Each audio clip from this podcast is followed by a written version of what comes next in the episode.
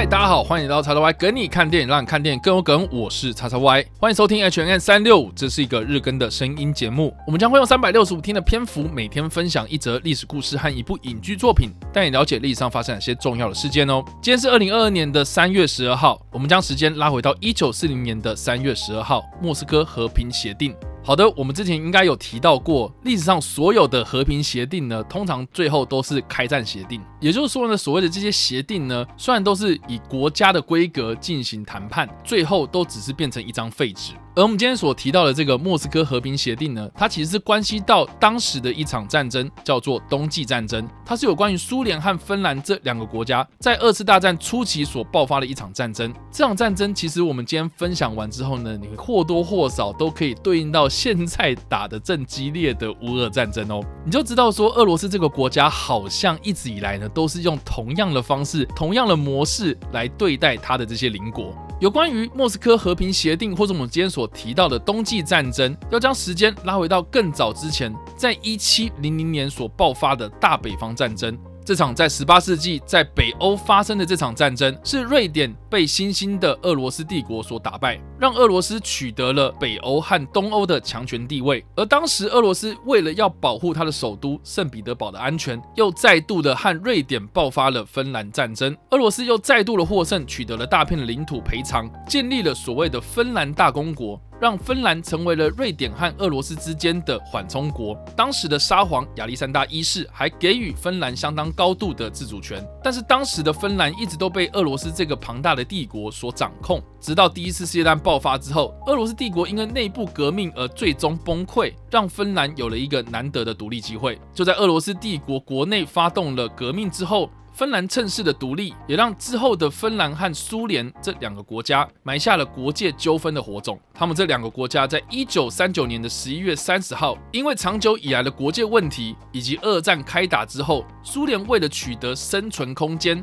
而制造了所谓曼尼拉炮击事件，作为向芬兰开战的借口，引爆了两国在边界上的全面战争。更值得一提的是呢，当时在一战之后所成立的国际联盟，甚至将苏联的这个行动视为是非法的攻击。在一九三九年的十二月十四号，将苏联从国际联盟之中除名。诶，这个是不是很像是现在所谓的国际制裁呢？当时的苏联投入大规模的军队进攻芬兰，不管在人力或是飞机、战车等等的军备上有压倒性的优势。但是在第二次世界大战爆发的前夕，苏联的领导人史达林在一九三七年便展开了一系列的政治清算，处死了相当多知名的军事领导人物，而导致了冬季战争在爆发初期，苏军投入了经验不足的高级将领和中级的军官，再加上芬兰的军队小而精，训练精良，熟悉地形，让外界一开始预估庞大的苏联应该可以很快的攻下芬兰这个小国，却在芬兰的顽强抵抗之下。苏联久攻不下而颜面尽失，就像是现在的乌俄战争，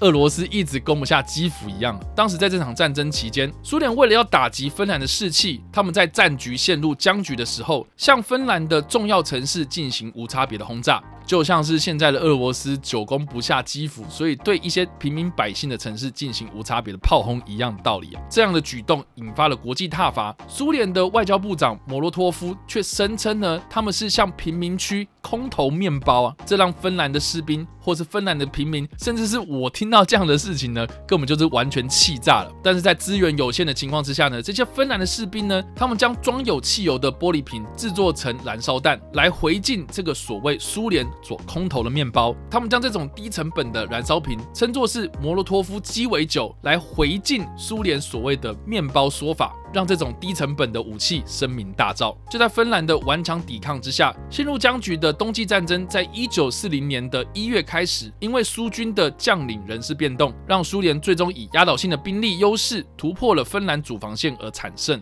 双方在一九四零年的三月十二号在莫斯科签订的莫斯科和平协定，结束了这场所谓的冬季战争。芬兰割让的百分之十一的领土以及百分之三十的资产给苏联，但是芬兰保有了主权。还获得了一定的国际声望。苏联则投入了大量兵力，损失惨重，国家的声誉呢也大受打击。而就在冬季战争的期间，英国和法国这两个国家曾经以援助芬兰作为借口，派兵登陆了斯堪的纳维亚，来切断了供应纳粹德国的瑞典铁矿石生产地。同时呢，苏联在这一场战争的表现，也让当时的希特勒认为苏联就只是一个纸老虎，而更加坚定了他向东扩张的野心，并且和亲近德国的芬兰加以合作。而芬兰呢，也在之后呢，协同德国企图要收回失土。最后，在一九四一年的六月，爆发了另外一场对苏联的战争，视为是冬季战争的继续战争。而至于这场继续战争的内容呢，我们在六月份还会再制作另外一集 H N 的内容，并且推荐另外一部电影来介绍这一场芬兰和苏联之间的战争。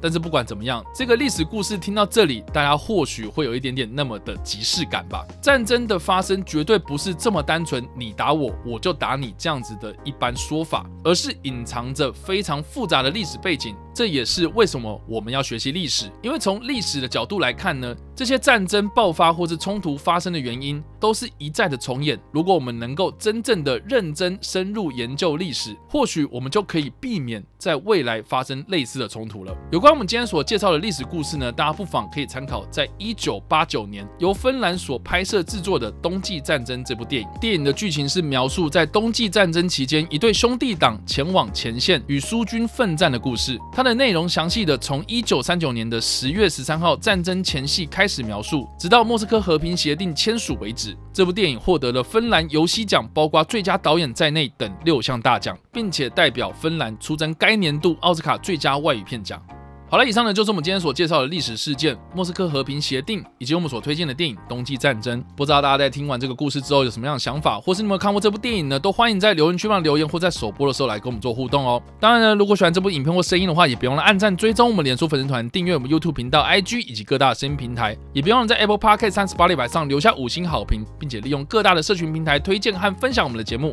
让更多人加入我们的讨论哦。以上呢就是我们今天的 H N 三六，希望你们会喜欢。我们下次再见，Bye.